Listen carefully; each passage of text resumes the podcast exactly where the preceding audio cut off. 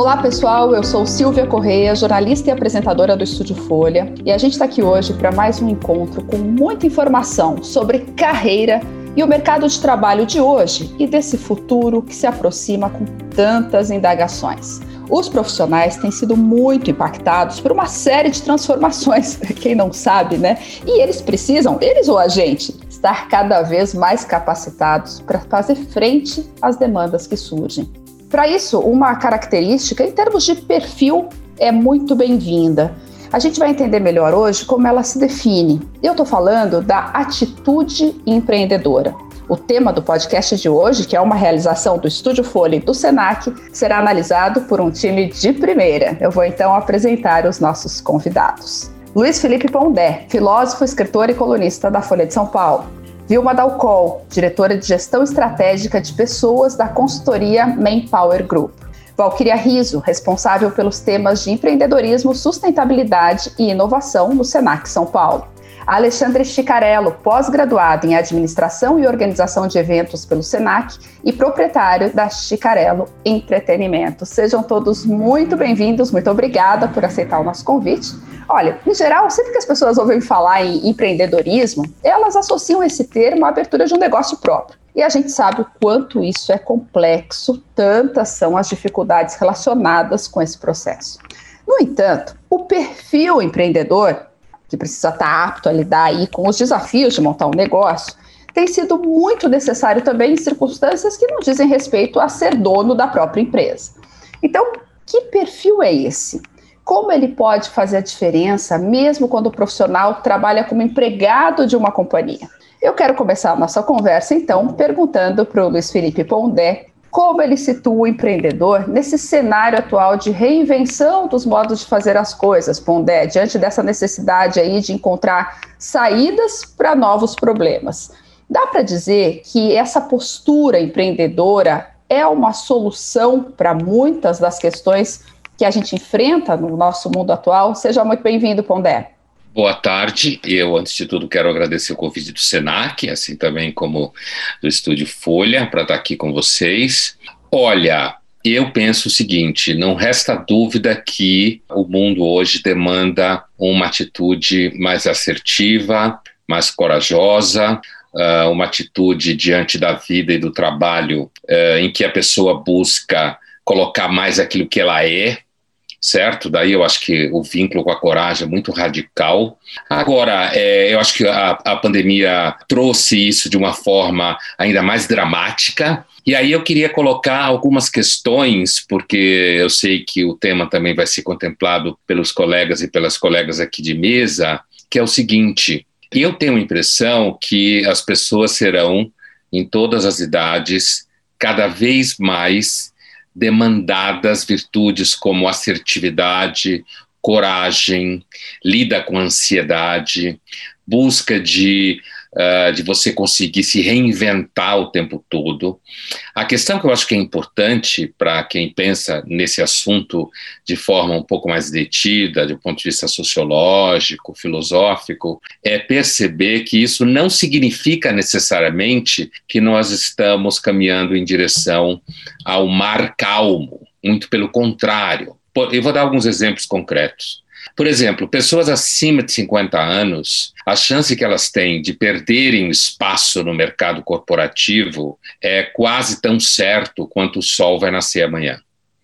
Isso significa que você tem um mercado aí para essas pessoas em que elas buscam ou elas são obrigadas a serem empreendedoras na atitude para conseguir continuar a sobreviver e desenvolver uh, uma vida que é cada vez mais longeva. Portanto, você tem cada vez mais tempo, saúde por mais tempo e tudo mais. Então, eu diria, primeiro exemplo é esse. Eu acho que a, a, essa postura empreendedora de você ser capaz de falar em primeira pessoa, agir em primeira pessoa, ela é uma postura em que as pessoas serão cada vez mais obrigadas pela estrutura em que a gente se encontra, em que as empresas cada vez mais eliminam quadros acima de 50 anos, independente do que o marketing queira dizer, ou exemplos e exceções. E o outro exemplo, tem alguns outros, mas a gente deixa para mais para frente. O outro exemplo com relação ao mundo dentro da empresa, apesar dessa postura ser falada e buscada, eu não tenho tanta certeza que no ambiente corporativo, pessoas que falem em primeira pessoa, que ajam em primeira pessoa, o tempo inteiro encontra o espaço. Basicamente, o que eu estou dizendo é o seguinte: fala-se muito em sair da caixa no mundo corporativo, mas eu acho que, na prática, a grande parte fica dentro da caixa com medo de falar demais ou falar alto demais. Bom, o Pondé já puxou aí um bocado de fio desse novelo, né? Então vou, vou agora desenrolar um por um, Pondé. É, eu queria, Vilma, te convidar para participar da nossa conversa refletindo um pouco sobre esses conceitos que o Pondé trouxe, né? Então, se a minha postura tem que ser assertiva, corajosa, se eu tenho que ter capacidade de me reinventar, tanto no mundo corporativo como funcionário, é, me parece que isso não pode é exigido no mundo corporativo, mas não se limita ao mundo corporativo. Dá a sensação de que essas são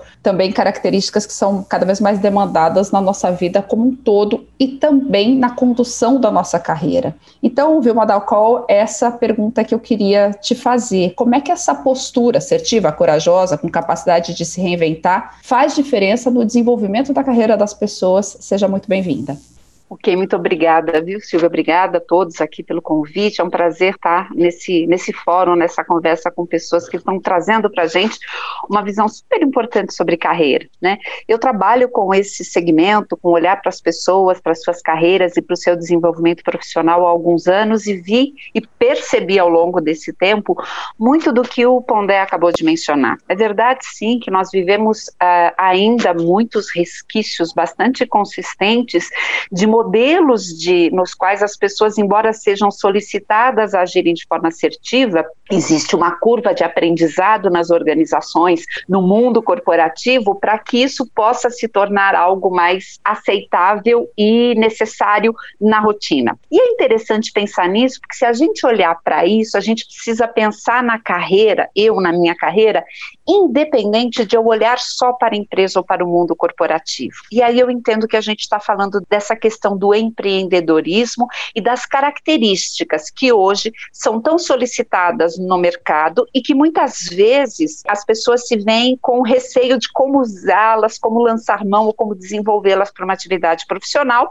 ou se realmente o empreendedorismo é eu abrir o meu negócio próprio. E a gente entende que o primeiro ponto importante é ter esta sensibilidade de olhar e perceber o que é que está acontecendo no mercado, o que está acontecendo no mundo, qual é o cenário que eu tenho hoje. E um cenário que a gente tem percebido, isso considerando aí o segmento que eu atuo, é que existe uma escassez muito grande de talentos nas organizações. E quando eu falo talentos, eu não estou dizendo de pessoas tão especializadas, eu estou falando de pessoas muitas vezes com funções bastante comuns dentro das empresas, mas que existe uma dificuldade porque talvez tenha essa necessidade de ambos aprenderem, os profissionais aprenderem a se posicionar com essas competências e habilidades que o mundo pede hoje, e ao mesmo tempo a gente ter aí a curva de aprendizado do líder e das organizações para aceitar e trabalhar bem com estes profissionais o agir e o pensar fora da caixa, o que a gente tem visto de, no mercado hoje, de acordo com as empresas que a gente tem como clientes e até dentro da nossa própria empresa,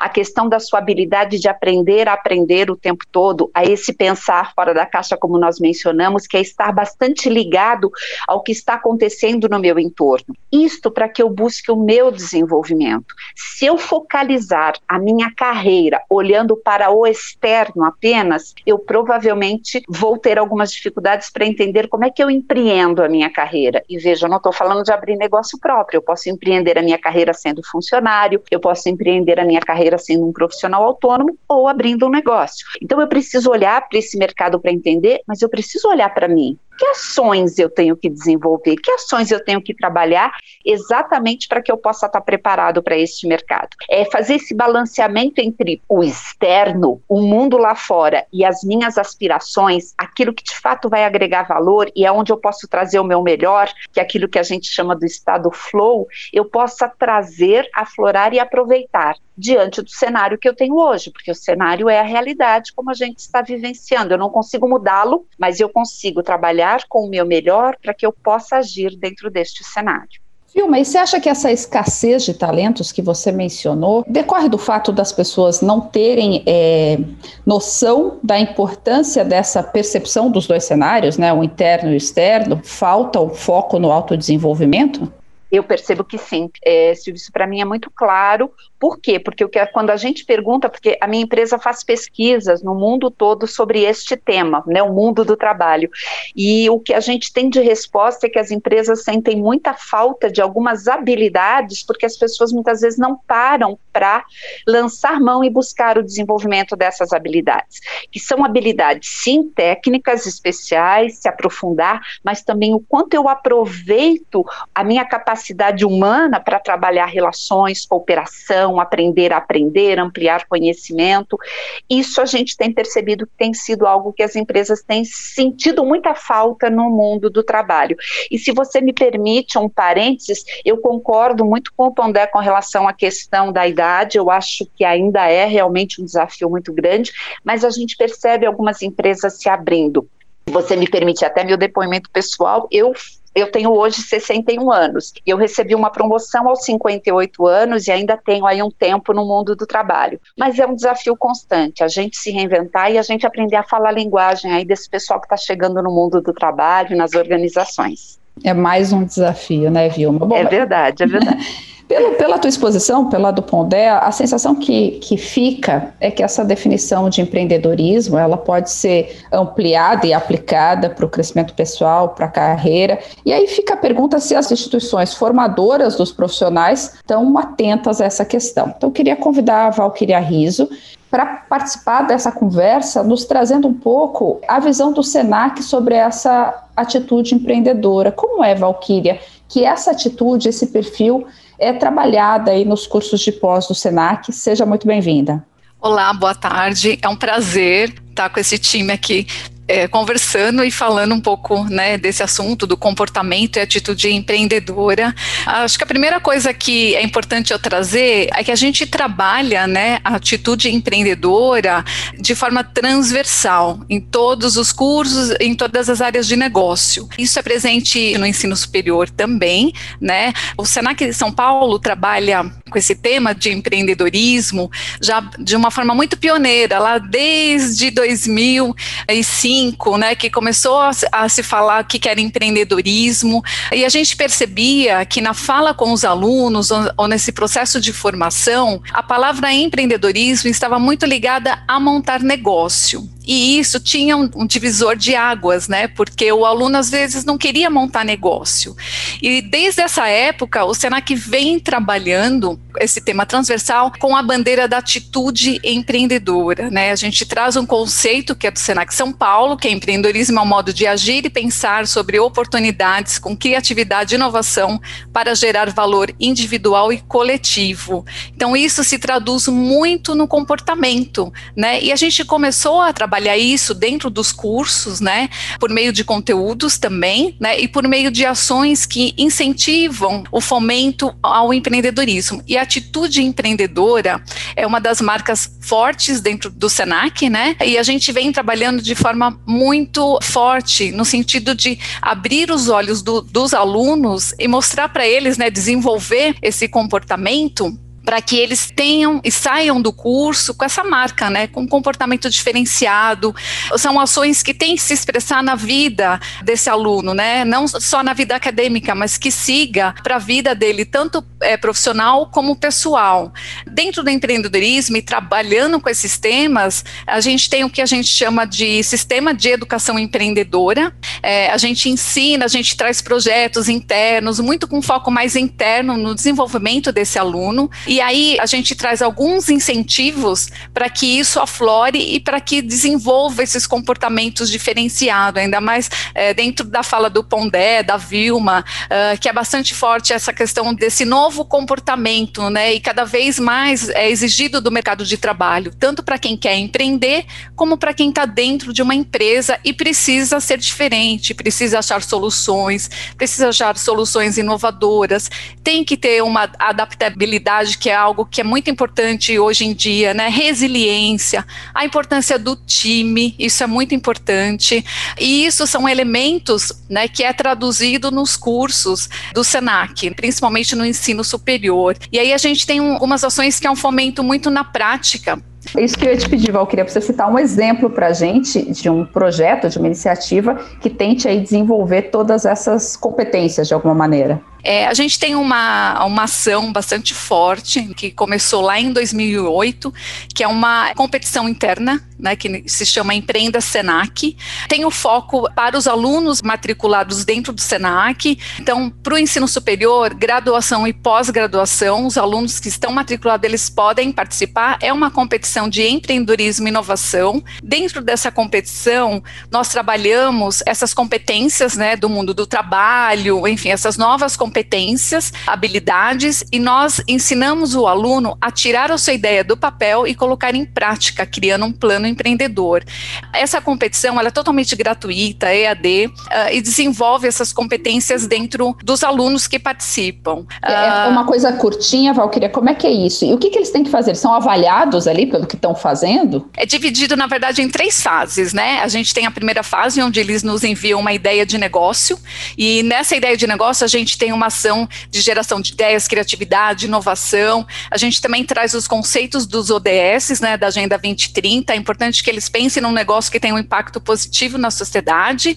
Essas pessoas que são selecionadas vão para uma segunda fase, tem uma comissão que faz uma curadoria disso. Os selecionados, então, desenvolvem um plano empreendedor. Então, eles, eles aprendem a criar é, esse plano de negócio. Aí a gente tem uma terceira fase, né, que chamamos de fase final, onde a gente seleciona os cinco melhores projetos que passam por esse processo, né, por esse desenvolvimento, e os alunos ganham algumas premiações, né? Dentro dessas premiações, um intercâmbio para Babson, que é um, uma escola de referência em empreendedorismo, para que eles consigam aprimorar os projetos que eles desenvolvem durante esse período que eles ficam dentro do Senac. E o que é mais gratificante é que uh, os alunos relatam que, independente do prêmio final, o processo de aprendizagem é muito forte e muito importante na vida de cada um. E isso nos dá muito orgulho, né? E é uma ação que é muito efetiva e muito prática.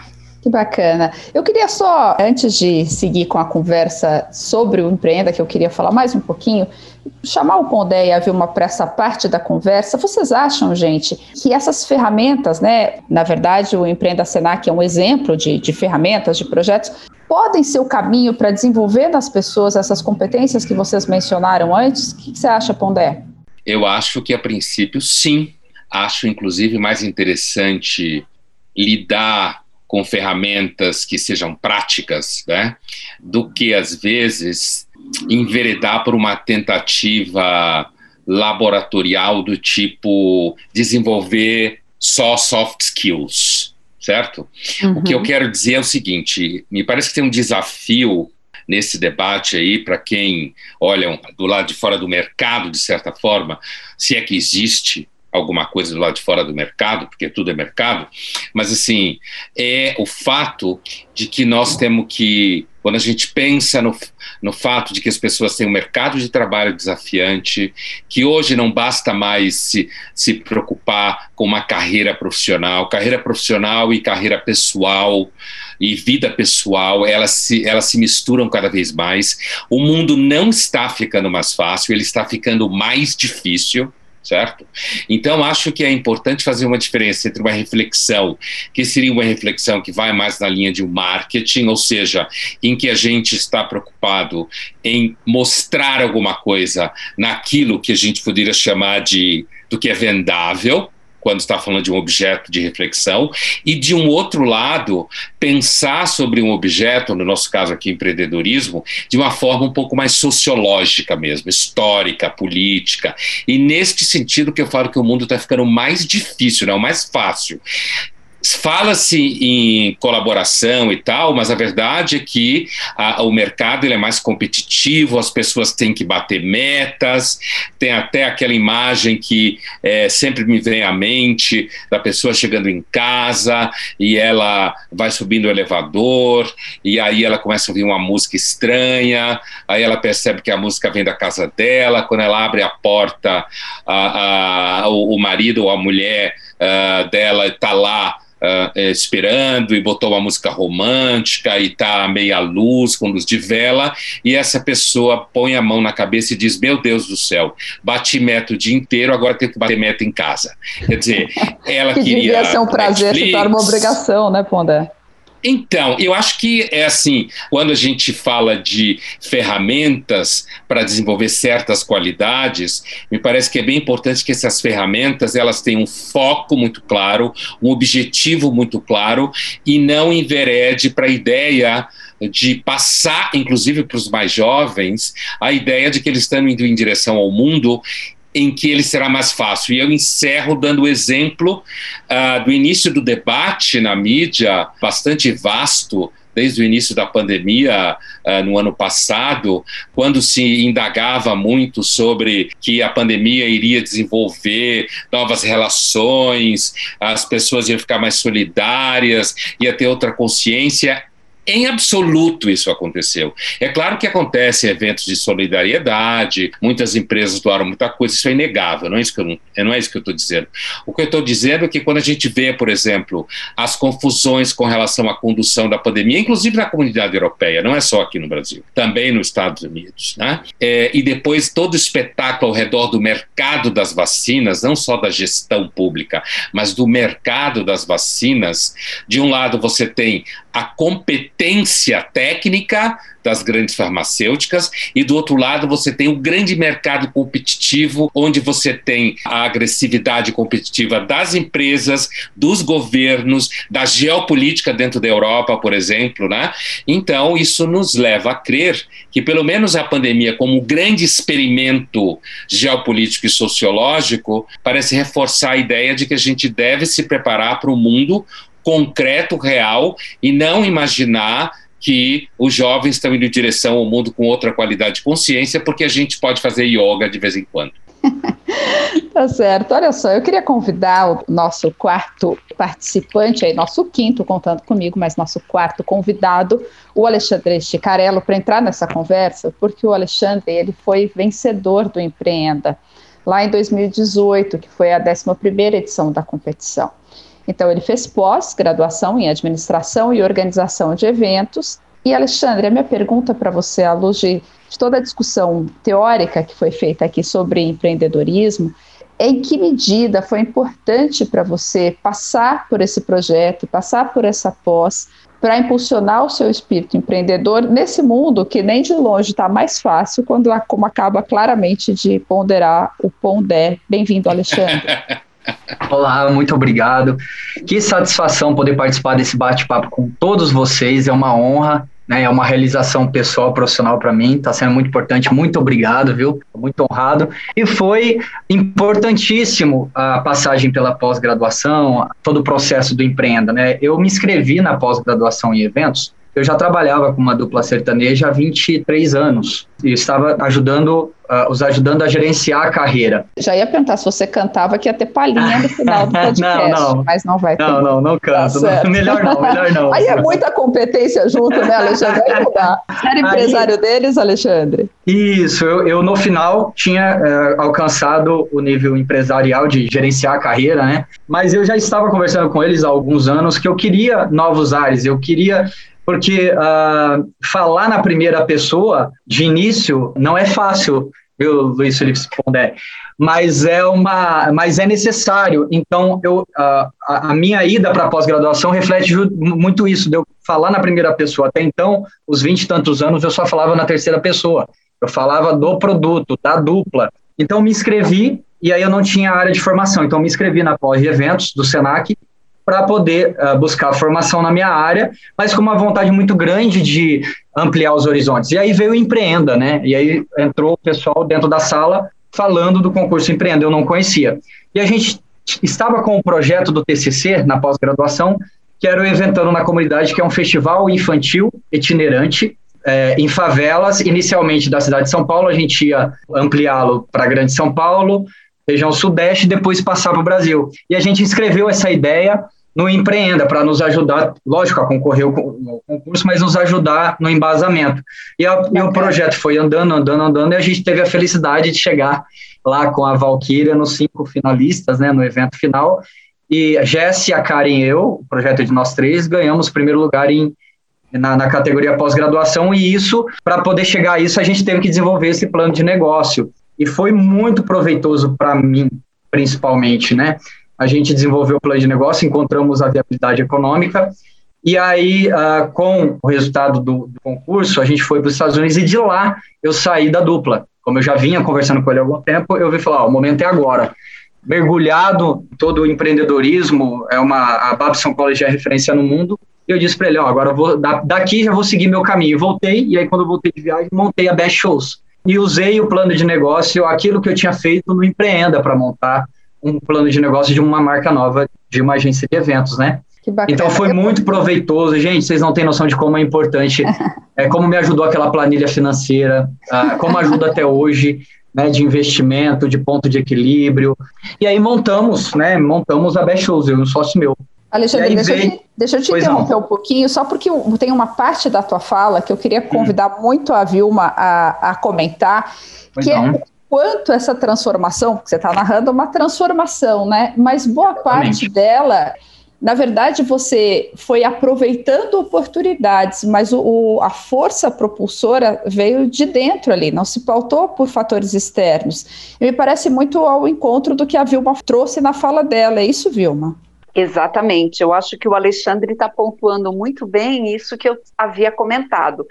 Então, assim, é óbvio que a gente tem um cenário de grande dificuldade, sem dúvida. Assim, o que o Pondé colocou foi excelente. A gente vive um cenário em que o jovem hoje ele não está concorrendo no mercado de trabalho apenas, ele está trabalhando, ele está buscando um crescimento, ele tem que enfrentar um mundo numa transformação exponencial em termos de desafios, de dificuldades, né? Pelo menos é isso que a gente percebe. Mas o Alexandre conseguiu fazer uma virada exatamente dentro deste cenário cenário, porque ele olhou o cenário externo, mas ele trabalhou muito com o interno.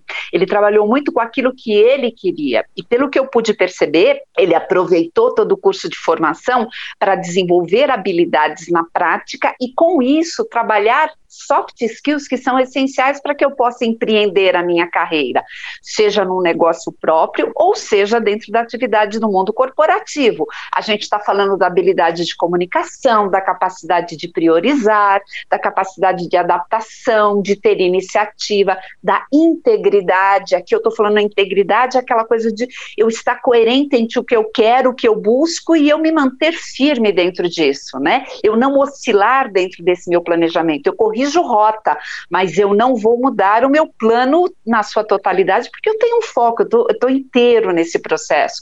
Toda a capacidade de pensar de forma flexível, construir relações, a capacidade de empatia, de resiliência que são habilidades humanas comportamentais e que eu pude perceber que o Alexandre lançou mão de tudo isso, aproveitando e enriquecendo toda a vivência dele dentro de um curso, dentro de um programa aí que o Senac tem. E isso eu acho que é o que faz a grande diferença. E pelo que eu pude perceber da Valkyrie, é algo que o Senac tem estimulado bastante. Eu queria conhecer o resto da história da Best Shows, porque eu apresentei o Alexandre dizendo que ele é sócio da, como chama? Chicarello Entretenimento. Entretenimentos. Então eu quero saber o que, que aconteceu com a Best Show, Alexandre. Ela não existe mais, ela existe, ela fazia o quê? Como é que foi? Porque de coragem, de reinvenção, de transformação, já estou tendo uma aula aqui. Vamos lá. a Best Shows, então, ela nasceu na, na, volta do intercâmbio do Empreenda. Eu enxerguei que eu precisava eu mudar de dentro para fora. Então, eu precisava absorver as, as oportunidades que tinha no, no, no ambiente para que eu pudesse desenvolver Só que isso eu não fiz também totalmente de caso pensado. E o Senac me proporcionou, a pós-graduação me proporcionou essa condição de desenvolver essas habilidades. Aí nós montamos, voltando para a Best Shows. A gente montou a Best Shows, a Best Shows vinha numa crescente acima do que eu tinha planejado a partir de setembro. E aí, quando chegou em março de 2020, nós tínhamos 90 shows vendidos. Era uma agência que era focada a comercialização de shows de todos os estilos, de todos os tamanhos mercadológicos. Eu, estava com 90 shows vendidos no dia 14 de março, quando hum. decretaram aí o fechamento do comércio, e aí cancelou 78 shows em 48 horas, gente. Virou é, tudo live. É, e, e, até virar live ainda demorou um pouquinho, né? Caiu 78 shows em 48 horas, eu tinha acabado de sair de uma empresa que eu estava, né, de um projeto que eu estava muito estabilizado, para empreender para mim, mas isso acontece, é o tal do que a gente não controla, as variáveis incontroláveis. E cancelou tudo. E aí eu me vi na lona, né? No chão. A, a Best Shows conseguiu se, re, né, se reventar durante a pandemia para a parte de live, mas eu fiquei alguns meses parado, como muitas outras pessoas do setor estão até hoje. E aí, graças a Deus, enxerguei uma oportunidade de negócio com a administração pública. Então, agora, nesse momento, desde. A Best Shows não existe mais ou existe? A Best Shows existe a marca, eu saí do projeto. Por quê? Eu tá. quis empreender sozinho. Por, e aí, hoje, porque, hoje a tua empresa é, faz o que, Alexandre? Hoje eu, tô, eu, estou agora, nesse momento, montando, estou desde de, do, do, da metade de dezembro, mexendo no, no, plano de negócio da Chicarelli Entretenimento, que é uma, eu, eu graças ao empreenda, a pós-graduação, eu consegui identificar algumas habilidades, né, que a gente tem né, é, é, esse talento que, que, né, que a Vilma disse que a gente acaba desenvolvendo. E pelo meu projeto ter sido para comunidade carente, eu enxerguei uma oportunidade e um propósito de criar uma agência que é, democratize a cultura e entretenimento no Brasil e que leve serviços de eventos e entretenimento de qualidade, principalmente para a população que tem menos condições de pagar que aquela que usufrui do, do, do serviço graças à administração pública. Então, eu estou formatando, estou reajustando a vela do barco, estou focando na parte de administração pública e é isso que a Chicarelli Entretenimento, que é isso que a empresa vai fazer. Vai realizar eventos para a administração pública para poder levar música, arte, cultura, entretenimento para quem menos tem condições de, de pagar, né? E, uhum. e dessa forma fortalecer a arte e a cultura do nosso país. É isso que a gente está com o propósito de fazer a partir de agora.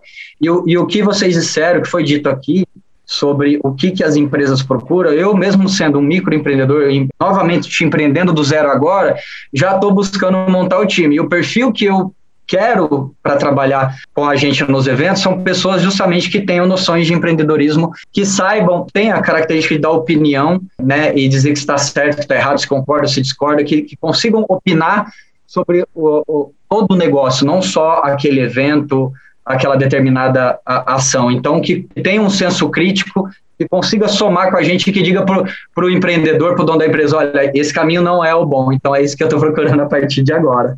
E você trouxe, Alexandre, um conceito, né, que é um conceito que, sobre o qual todos nós, eu acho, temos nos debruçado um pouquinho mais, que é o do propósito. Eu queria conversar, convidar a Valquíria a comentar isso, quer dizer, por que, por que você faz o que você faz? É, como é que você trabalha, Valquíria, isso nesse ambiente acadêmico? Porque esse mundo interior que a gente trouxe aqui, de alguma forma, que a Vilma muito pontuou, o Pondé também, de alguma forma, ele é olhado quando a gente identifica esse propósito também, né? Como, é, como passar isso para o aluno? É bem gratificante, né, ouvindo a fala do Alexandre, né, e temas que é, o Pondé trouxe, a própria Vilma, a gente percebe o quanto o aluno desenvolve esse olhar, né, de, de oportunidade. E é uma competência muito importante, é identificar a oportunidade onde ela tem. E aí, uh, pensando um pouco nessa lógica, né, a gente tem trabalhado internamente, principalmente com os alunos que estão dentro do SENAC, na, no ensino superior, na pós-graduação, esse olhar de quando for pensar algum projeto ou o aluno vai pensar em temas para o TCC, ele possa colocar uma lente, né, em resolver problemas, né? Qual é a, o problema que existe, né? E a partir daí você começa a, instigar o aluno a achar uma solução. E sempre pensando numa solução que seja uma resposta positiva para a sociedade. Porque às vezes a gente percebe que o aluno, dentro da sua comunidade ou dentro da sua vida pessoal, ele tem lá um perrengue, ele tem alguma coisa incomodando e ele não sabe como resolver. Então ele pode trazer isso, né, essa, essa solução como um desenvolvimento de um projeto, né, de um projeto integrador, do próprio TCC, para desenvolver projetos que tenham uma causa, né, um propósito, um propósito maior. Uh, a gente tem trabalhado muito com empreendedorismo social, que é uma tendência muito forte, né, justamente para trazer soluções positivas, né. Ah, eu posso pensar no, negócio, eu posso sim, eu vou ganhar dinheiro com isso, uh, afinal a gente tem ali os boletos para pagar, então é, é normal pensar, claro, né, nesse modelo de negócio, mas ele vai pensar num negócio que resolva algo maior. Dentro do aluno vem essa questão de um propósito, de uma vontade de fazer algo melhor, né? Então, isso é, é algo que o Senac incentiva bastante isso é muito forte, é muito gratificante quando a gente tem o depoimento dos alunos que passam pela, pelo SENAC, ou passam pela competição, ou passam né, pelo ensino superior. A gente acompanha algumas startups também e percebe né, que eles estão desenvolvendo projetos brilhantes, né? Eh, e justamente com esse olhar, né? O que, que eu posso desenvolver para melhorar dentro da minha cidade, dentro da onde estou localmente. A gente tem uma forma de trabalhar que é sempre colocar o aluno para pensar de forma global, quais são os problemas é, mais globais, como é que eu olho para dentro e como é que eu acho soluções. Então, é um pouco dessa metodologia que o Senac acaba trabalhando dentro dos projetos e acabam sendo projetos reais, né? Projetos conectados com o mercado e cada vez mais com essa alegria ou com, com esse incentivo, né, de ter um propósito maior do que simplesmente uma entrega uh, de um curso ou uma entrega de um conteúdo que fica muito no papel. O Senac, ele, a gente trabalha muito com a questão é, da educação profissional, né? E a gente trabalha também com a linha de educação empreendedora.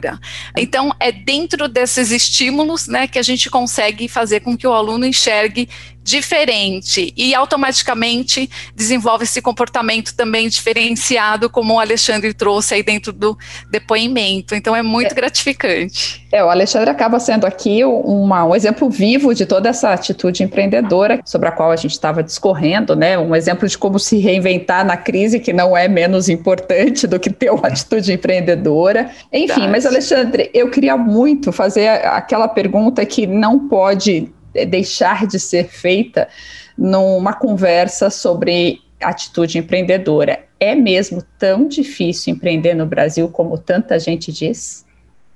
Olha, é. É difícil, né? Eu acho, eu costumo dizer que o Brasil vai ser realmente gigante pela própria natureza quando a nação tiver o espírito empreendedor. Quando a gente tiver empreendedorismo uh, na cultura do povo brasileiro. Se fala tanto de geração de emprego, e tão pouco, não suficiente em empreendedorismo, em incentivo, né, em condições para que o empresário arrisque. Muita gente quer empreender, não sabe como. Né? Eu mesmo aprendi a palavra empreendedorismo tarde. Eu até então eu venho do interior, eu conhecia trabalhar por conta, ter um negócio próprio, né? Então a gente precisa realmente dessa, dessas atitudes e não é fácil a vida do empreendedor, mas não é impossível empreender. A gente precisa de brasileiro corajoso empreender, na minha visão, primeiro você, com, desculpa o termo, né, coloca o bumbum na cadeira, planeja tudo, depois tira ele e vai à luta. Não temos grandes incentivos, apoio, subsídio, pelo contrário, se gasta muito para abrir uma empresa e é mais caro para fechar. Mas o empreendedorismo faz uma grande diferença na vida de todo mundo, do empreendedor e da sociedade, né? Então a gente tem que convidar o pessoal a vir realmente empreender a tendência é ficar menos difícil, a tendência é ficar mais, mais fácil, espero que isso aconteça, né? Porque só com o empreendedorismo, gente, a gente vai conseguir. Olha quantas oportunidades apareceram durante a crise, tantas pessoas que não tinham negócio, principalmente com comida, agora estão trabalhando e vão crescer. Então, empreender não é fácil, porém é muito importante, é necessário. Tá certo. Na verdade, é, a questão é que o, o sujeito tem que olhar para esse ambiente interno, ele tem que ter coragem, ele tem que ter uma postura assertiva, saber se reinventar, mas não pode ser só isso, né? Então, não. Pondé, como é, que, como é que você vê toda essa dificuldade aí que o Alexandre pontua, dessa falta de incentivo, de, de sucessivos obstáculos, enfim? Olha, eu acho, como dizia o Alexandre, o ambiente no Brasil é, é muito ruim para isso. Primeiro, porque existe uma certa cultura no Brasil que, se você ganhar dinheiro, você não presta. Né? Existe uma, uma, certa desconfiança de que todo empresário é meio ladrão.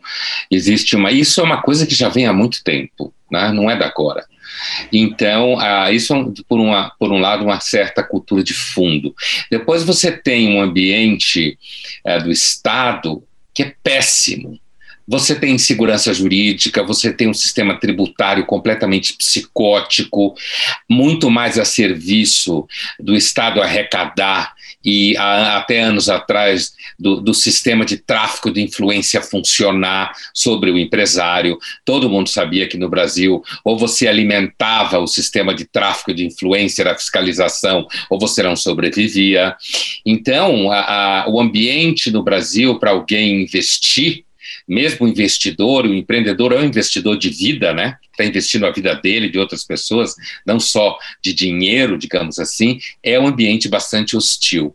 Por isso que eu, uh, eu dizia que uh, me parece que é tão importante uh, essas virtudes que eu citei, como coragem, ou falar na, na língua própria. Nesse sentido, me parece que que, a questão do, digamos assim, do mundo interior que foi tocado aqui uh, por vocês, acho que ela é essencial, né? E essas qualidades que hoje no mercado se chama soft skills, que eu as vinculo uh, sempre a um processo de amadurecimento, né?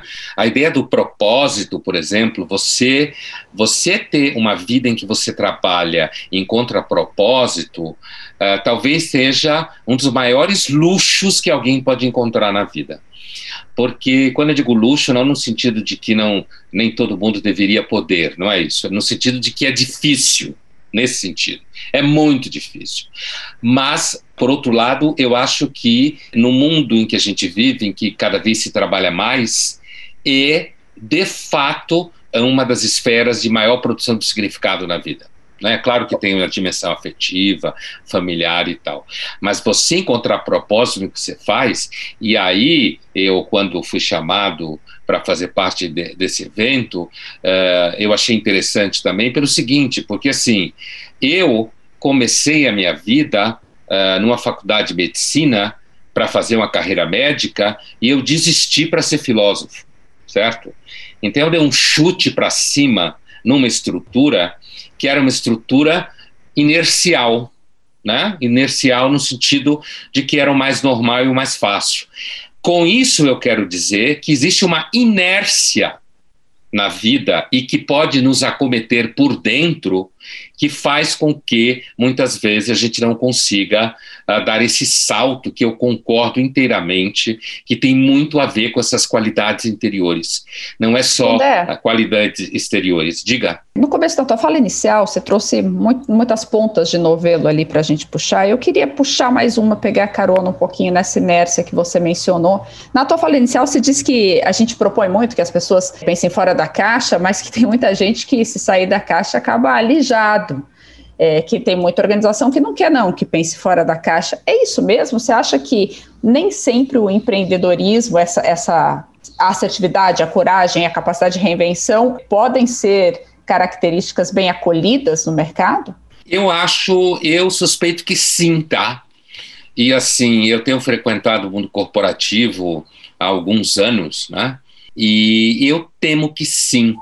Primeiro porque Uh, eu diria que até a ideia que normalmente é associado à esfera empresarial da meritocracia, ela é, em alguma medida, mais um ideal do que uma prática cotidiana. Aquilo que a gente sabe que existe dentro de, do Estado, que existe dentro de universidades, também acomete muitas empresas, que são, digamos assim, critérios que passam ao largo do que seria critérios, grosso modo, de mérito certo? E, uhum. portanto, muitas vezes você tem vaidades, você tem medos, você tem acordos entre pessoas para que determinados movimentos não aconteçam, ou seja, a meritocracia que se fala do mundo dos negócios, do meu ponto de vista, é uma utopia, assim como o socialismo. Não uhum. existe essa meritocracia plena.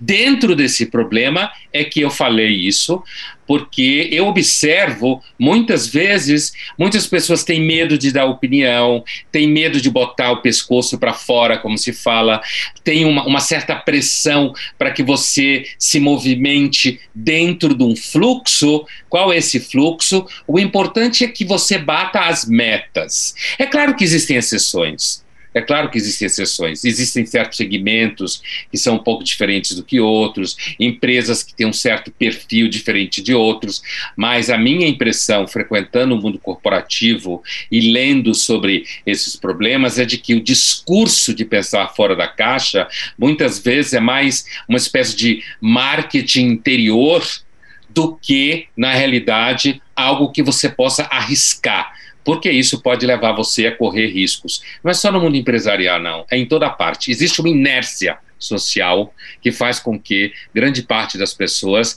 não falem em voz própria. Isso é uma expressão do filósofo Nietzsche, tá? Uhum. Não falem em voz própria, em, né, com a sua própria língua, na, na, primeira pessoa. Essa inércia ela é muito séria, há uma tendência conservadora das instituições, e eu não falo isso xingando as instituições por causa disso, algumas coisas têm que ser conservadas mesmo. E essa inércia, muitas vezes, às vezes produz um discurso né? Mas na prática, muita gente tem medo de falar muita coisa diferente do que todo mundo fala em todos os lugares. Joia, viu? Mas você vê é, na sua atuação essa dissociação aí desse discurso que, que incentiva o pensamento fora da caixa e a prática que não deixa ninguém pôr o pescoço para fora, como se Pondé? Eu tenho uma percepção de que a gente tem ainda, assim, algumas empresas ou alguns setores que talvez isso seja algo um pouco mais presente, mas como eu já mencionei, eu tenho também uma percepção muito clara, de acordo com os relacionamentos que a gente tem e até as pesquisas que eu mencionei para vocês que nós fazemos com nossos clientes, de que realmente as empresas estão buscando por isso, né? E aí, óbvio, né, eu vou voltar de novo para o indivíduo. Talvez esta realidade, como o Pondé colocou e que é legítima, é, se eu olhar a história do Alexandre, ele falou uma fala que eu achei muito interessante, que ele falou que ele ajustou a vela, né? Então, muitas vezes, eu acredito que eu ter esse pensamento fora da caixa é como se eu quisesse que o vento mudasse o rumo para que eu pudesse seguir com a minha embarcação da minha ideia e às vezes, na verdade, eu preciso ajustar as velas e não esperar que o vento mude. Então, talvez tenha alguns momentos e que talvez eu acredito pelo que eu estou vendo aqui que o curso, os cursos ou todo o trabalho que o Senac tem feito pode proporcionar isso, que é trazer para as pessoas essa reflexão não é uma palavra. Se eu ouvir um não na minha iniciativa de empreender ou de trazer um pensamento fora da caixa, é eu entender que este não é uma palavra. Talvez eu precise redimensionar, voltar um pouco mais e entender como é que eu posso mudar este cenário. É possível? Quais são as alternativas que eu não vi de argumentação e que talvez eu consiga? Será que eu usei a linguagem mais apropriada? Será que eu estabeleci o relacionamento? Será que ao invés de jogar frescobol dentro da minha equipe, eu estou jogando é, tênis, então eu quero que a bola da, da, do outro caia, e não, ela tem que ficar em cima como a minha. Então, essas reflexões, se eu fizer como profissional, talvez eu esteja ajustando a vela ao invés de querer mudar o vento, que nem sempre é possível. A gente, às vezes, tem um cenário muito desfavorável dentro do mundo corporativo, mas se eu tenho um propósito, se eu realmente acredito nisso, eu vou olhar e vou investigar neste cenário como é que eu reposiciono na minha vela, na minha argumentação, na minha fala. E muitas vezes eu posso perceber, eu tenho que botar esse meu veleiro em outro mar. Não será aqui. Mas de qualquer forma eu preciso voltar para mim, porque muitas vezes eu espero que a empresa ou o ambiente me dê o, ambi o cenário ideal e nós não vamos ter. E aí eu queria só fechar com uma frase que eu ouvi aproveitando isso: velejar tem menos a ver com o vento, tem mais a ver com o ajuste das velas. É assim que eu percebo que muitas vezes a gente pode conduzir o nosso desenvolvimento, a nossa carreira e as nossas ações profissionais. Agora tem muita gente que é compelida a reposicionar a vela e o Pondé ponderou os, os 50 a mais, você até deu o seu exemplo, né, né Vilma, de, de, ter recebido uma promoção ali aos 58, se eu não me engano, foi essa foi Exato. que você mencionou. Isso às vezes parece que acontece cada vez mais cedo, né, do mercado de trabalho se fechar para algumas pessoas e queria que a Val queria me dissesse um pouquinho se ela percebe se esse público 40 a mais, 50 a mais, está muito presente na, nos cursos de pós-graduação do SENAC. Valquíria. Recentemente, na, na, verdade, nós fizemos uma, uma pesquisa, uma entrevista, né, para traçar um pouquinho desse perfil do aluno desejado de pós, e a gente percebe, assim, que a média de idade que, que quer, né, ou mudar de carreira, ou fazer uma pós-graduação para ser promovido, enfim, tem, tem uma série de, de motivos, né, mas é em torno de 36 a 40 anos que as pessoas procuram fazer uma pós-graduação dentro do Senac. A gente percebe também, e aí convivendo com algumas startups, né, que se revelam bastante, com as, essas pessoas que têm mais de 50, né, ah, nem mais 40, 50, 60, que elas também procuram o Senac para consumir ou, ou, desenvolver outros, né, outra, outros conteúdos, aprender, né, novos conteúdos, é justamente porque ele quer ou empreender, né, ou é uma pessoa que se aposentou, ou de repente perdeu o emprego e cria outras oportunidades. Mas a gente tem, assim, em média, né, pessoas que uma faixa etária em torno de 36 anos é que procura essa formação dentro do SENAC.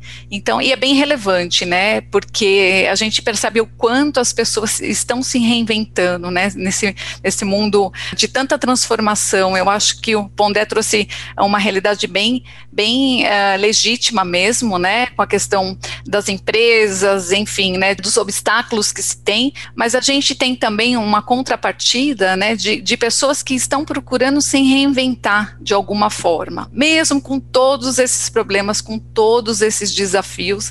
É, a gente brinca que empreender, nossa, é, é, muito difícil, é um país assim muito complicado nesse sentido, mas as pessoas vão se reinventando e buscando novas oportunidades. E o que mais chama atenção que não, não é só no jovem, né, que isso se apresenta de forma muito legítima né? As pessoas que têm mais de 40, 50, 60 anos também estão buscando, tem startups com foco uh, em ajudar esses empreendedores com esse fomento. Recentemente, o ano passado, na verdade, né, é, a gente lançou um livro, inclusive com esse tema, que fala de empreendedorismo na maturidade. Muito legal, com a Mara Sampaio, ela traz esse, esse comportamento diferenciado né, para as pessoas que estão entrando na maturidade também e querem se reinventar. Uh, isso vem de de, assim muito presente, né? Tanto dentro dessas, dentro desse ecossistema que tem, né, do empreendedorismo, enfim, quanto as pessoas que querem mudar, se reinventar mesmo. E a gente tem relatos de pessoas, de empresas, né, de startups que contratam pessoas acima de 50 anos. Eles têm, considerando a diversidade, que isso é muito importante e muito presente dentro da, das empresas, dentro dessa formação, né, desse novo uhum. profissional. Gente, a gente está chegando no finalzinho. Eu queria passar a palavra para cada um de vocês para uma consideração final. Vou começar pelo Alexandre. Alexandre, eu queria que você nos dissesse com que idade você procurou a pós-graduação, mas no fundo a minha pergunta não é essa, a minha pergunta é: muita gente tem vontade de ser mais assertivo, de ser mais corajoso, de se reinventar, mas não, não, tem não consegue sair desse lugar de eu desejo para a prática. Então eu queria uma dica rápida. Qual é o caminho de achar isso dentro da gente, o que, que se diria para uma pessoa que, que ouve a tua história e fala, poxa, queria ter tido a coragem que ele teve? Eu entrei na pós, Silvia, com 40 anos, então estou na média do que a Val queria disse mesmo. entrei na pós com 40 anos. Eu acredito que é o que a, o que a Vilma disse também, o, o Luiz Felipe Pondé, é de você conhecer suas habilidades internas é, eu estou agora empreendendo e montando tudo de novo e já e tudo acontecendo ao mesmo tempo, inclusive esse podcast, graças a Deus. Mas porque eu, eu consegui o que vocês disseram, eu consegui enxergar um talento, uma habilidade naquilo que eu faço, aquilo que mais destacou. Quando a gente fez o evento, o evento na comunidade, a gente realizou o TCC, inclusive a, a Valquíria foi, na favela da Vila Prudente, nós fizemos um evento para 400 crianças. É, nesse período agora, que tudo tinha acabado, porque um dia eu dormi com o mercado de entretenimento, que corresponde a um pouquinho mais do que 4% do PIB brasileiro, e no outro dia a gente acorda e não existe, pelo menos momentâneo, demanda para aquilo. Então eu tive tempo para também pensar naquilo que eu fazia, me conhecer, olhar mais para dentro de mim, que é o que vocês disseram. Então, se eu pudesse dar uma dica, era realmente ter paciência, porque não vem na hora que a gente pensa, que a gente quer, e você começar a olhar para dentro, a pessoa começar a olhar, o profissional olhar para dentro dele e identificar a, alguma habilidade, algo que tire ele justamente fora da caixinha. Eu consideraria isso, é isso que eu estou caminhando agora, para esse rumo.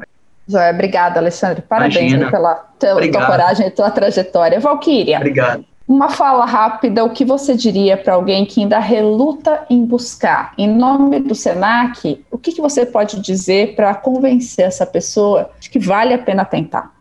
Acho que a primeira coisa, a, a pessoa precisa abrir o olhar para oportunidades, né? Estudar sempre. O SENAC tem vários conteúdos gratuitos, né? Consumir conteúdo, aprender, estar tá aberto para aprender. Acho que isso é extremamente importante. E essas oportunidades, elas aparecem, uh, às vezes, como aconteceu com o Alexandre, né? De uma apresentação, de uma competição. Uh, enfim, é aproveitar o que vem de oportunidade para crescer.